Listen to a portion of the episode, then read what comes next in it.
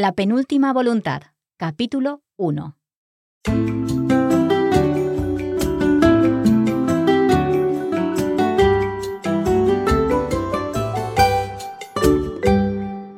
Hola a todos y bienvenidos a un nuevo capítulo de Coffee Break Spanish, un nuevo, una nueva aventura. Yo soy Mark. Y yo soy Anabel. ¿Cómo estás, Anabel? Yo muy emocionada y con muchísimas ganas de, de empezar. Sí, yo también, yo también. Cuéntanos un poco, ¿qué, ¿qué es la penúltima voluntad? Bueno, pues es una historia en la que vamos a conocer a distintos personajes. Nuestra protagonista se llama Marta y vamos a estar con ella en su aventura. Entonces, esta aventura va a durar como 20 capítulos Así es. y vamos a aprender muchísimo español. Muchas expresiones, vocabulario, tiempos diferentes y por supuesto subjuntivo. Subjuntivo. okay. Now, this is a brand new series of Coffee Break Spanish, and we are going to be following the story of Marta and what happens with her in La Penúltima Voluntad. And we'll talk a little about the title later. But basically, in each episode, we'll be hearing the story read by Annabelle. Some of the chapters will be dialogues, and we'll be hearing different voices, different accents, and so on. But the idea of this is that we're helping you prepare to read authentic Spanish literature. And that way you'll be able to build your knowledge of the language, build your understanding of it, and really get used to reading this type of uh, this type of language. Pero no solo eso, Mark, sino que además vamos a encontrar expresiones o mm, formas de hablar que podemos usar en el día a día. Exacto. And for that, we've actually got a special element of this course. Uh, that's called the Taller Lingüístico. And we'll be telling you a little more about that later. But Annabel, I think we really need to get started. Tenemos que empezar, ¿no? Ay, sí, qué ganas. Empecemos. Empecemos entonces. En cada episodio, Annabel va a leer el texto y luego vamos a hablar un poco del texto en inglés. Entonces, por favor, Annabel. Marta colgó la llamada con el abogado de su familia todavía sin dar crédito a lo que acababa de oír.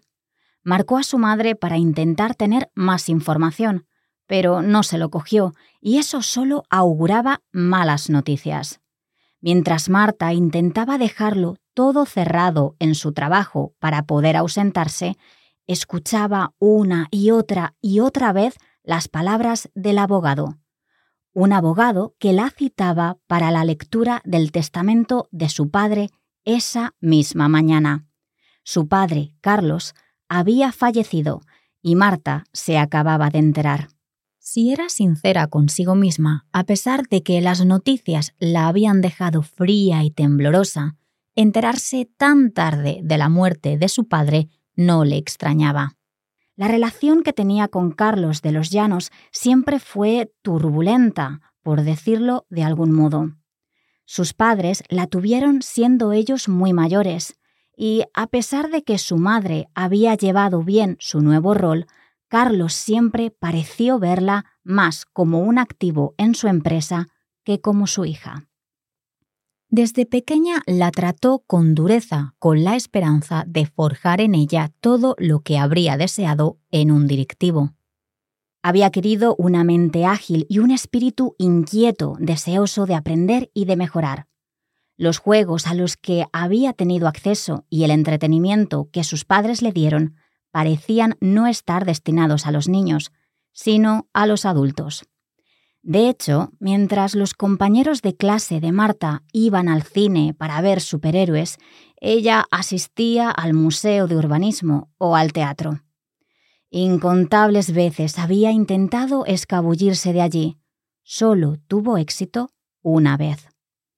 Reprimiendo el escalofrío que ese recuerdo le trajo, Marta terminó de arreglar las cosas en su trabajo. Le escribió a su marido, Jorge, que todavía estaría durmiendo, y tomó el coche para viajar a la capital. Tenía tres horas de viaje por carretera, pero era la ansiedad lo que estaba haciendo que Marta sujetase el volante con demasiada fuerza. Su padre había creado uno de los mejores estudios de arquitectura del país. Le llegaban encargos de toda Europa y desde hacía unos años había estado intentando abrir la puerta del mercado mundial.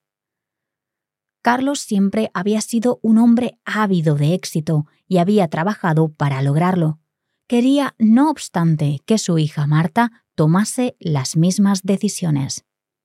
Lamentablemente para él, cuando Marta empezó a estudiar arquitectura en la universidad, no lo hizo por su padre o por su empresa, sino porque quería crear su propio negocio.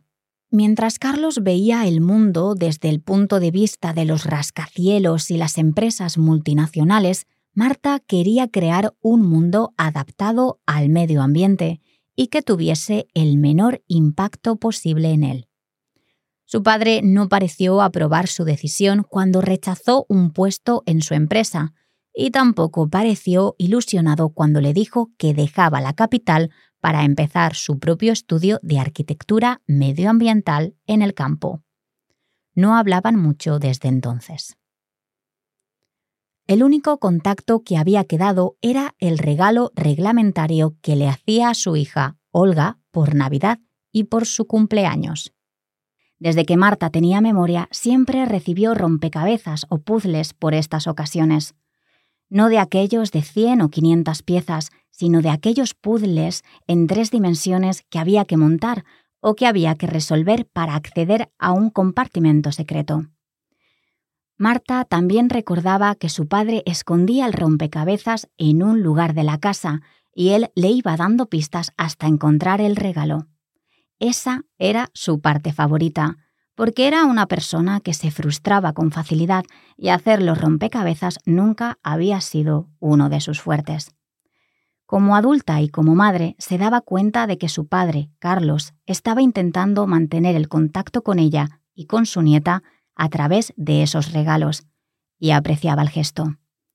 Ese recuerdo le apretó el corazón. Quería a su padre a pesar de todo, y le dolía no haberse enterado antes de su muerte.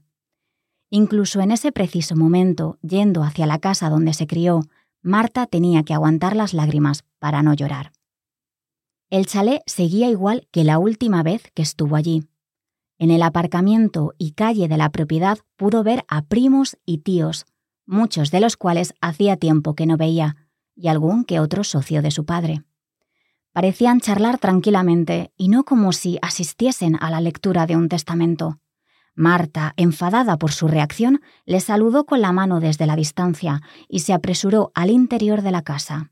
Quería encontrar a su madre, Pilar, lo antes posible y saber qué había ocurrido. La encontró con la cara limpia y serena en la entrada. En cuanto la vio, se olvidó de todo lo demás. Marta se abalanzó a sus brazos y se fundió en un abrazo. Volvía a tener diez años y se dio cuenta de que no estaba preparada para perder a su padre. Después de un momento, cuando logró serenarse, Marta miró a su madre e intentó interrogarla acerca de su padre. ¿Qué había ocurrido? ¿Cuándo? ¿Por qué nadie la había avisado antes? Marta soltó una retaíla de preguntas cuyas respuestas jamás tuvo tiempo de escuchar. El abogado de la familia interrumpió el momento sin ninguna cortesía y le dijo a Marta que era su turno. La lectura del testamento se hacía a puerta cerrada e individualmente. Ella era la última. Casi sin dejarle tiempo para despedirse de su madre, el abogado la arrastró por el pasillo hasta el despacho de su padre. La dirigió al interior y una vez dentro, a Marta se le paró el corazón. Ahí sentado tras su escritorio, tal y como lo había visto infinidad de veces, junto a su precioso maletín de piel vuelta, se encontraba Carlos de los Llanos. Su padre estaba vivito y coleando. Una gran sonrisa adornaba su cara. No tardó en ofrecerle una silla para que tomase asiento.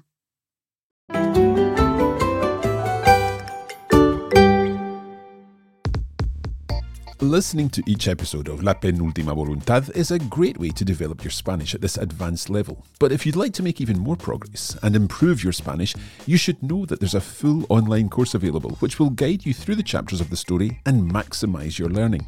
The online course features language study episodes in which Annabelle and I analyse the text of each chapter and discuss all the vocabulary and grammar. There's also an annotated text, which lets you read the chapter of the story and understand everything in detail. We provide a video version of the chapter, and to help you reuse the expressions you learn in the course in your everyday speaking, we've included our Taller Lingüístico audio episode for each chapter. To find out how to access this fantastic resource, head to coffeebreaklanguages.com slash LPV.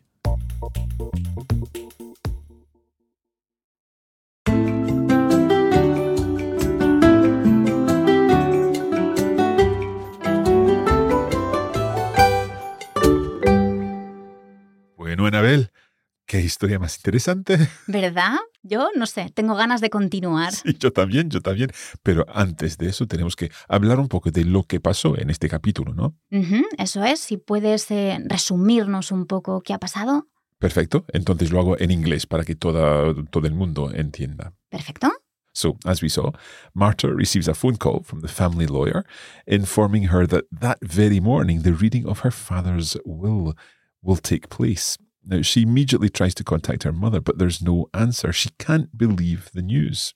Su padre, Carlos, había fallecido y Marta se acababa de enterar. So her father has died, it appears.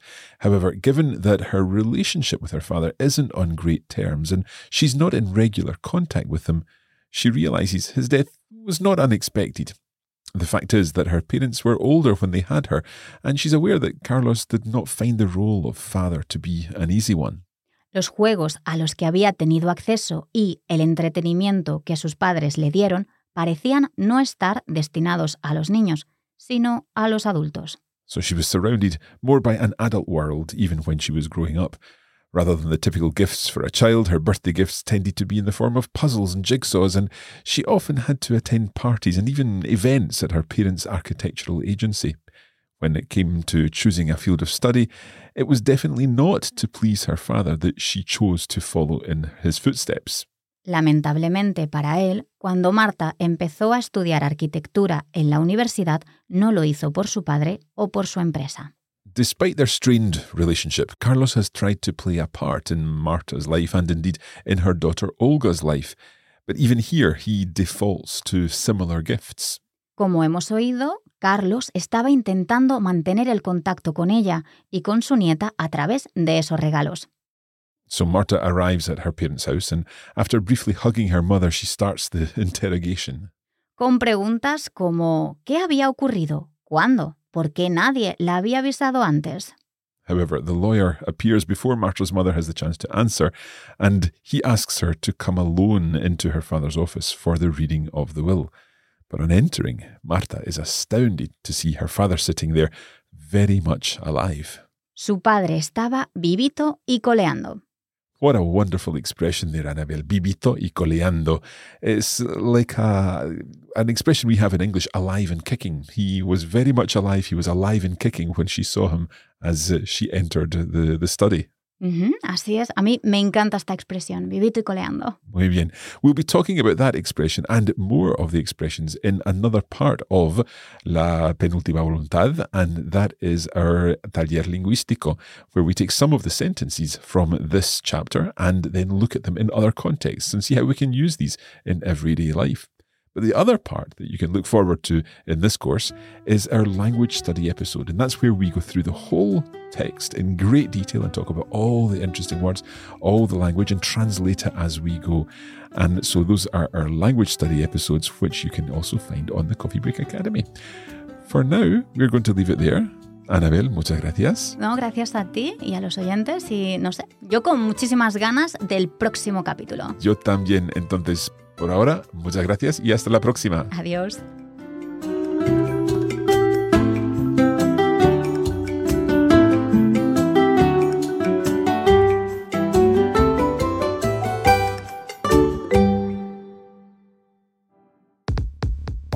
You have been listening to a Coffee Break Languages production for the Radio Lingua Network.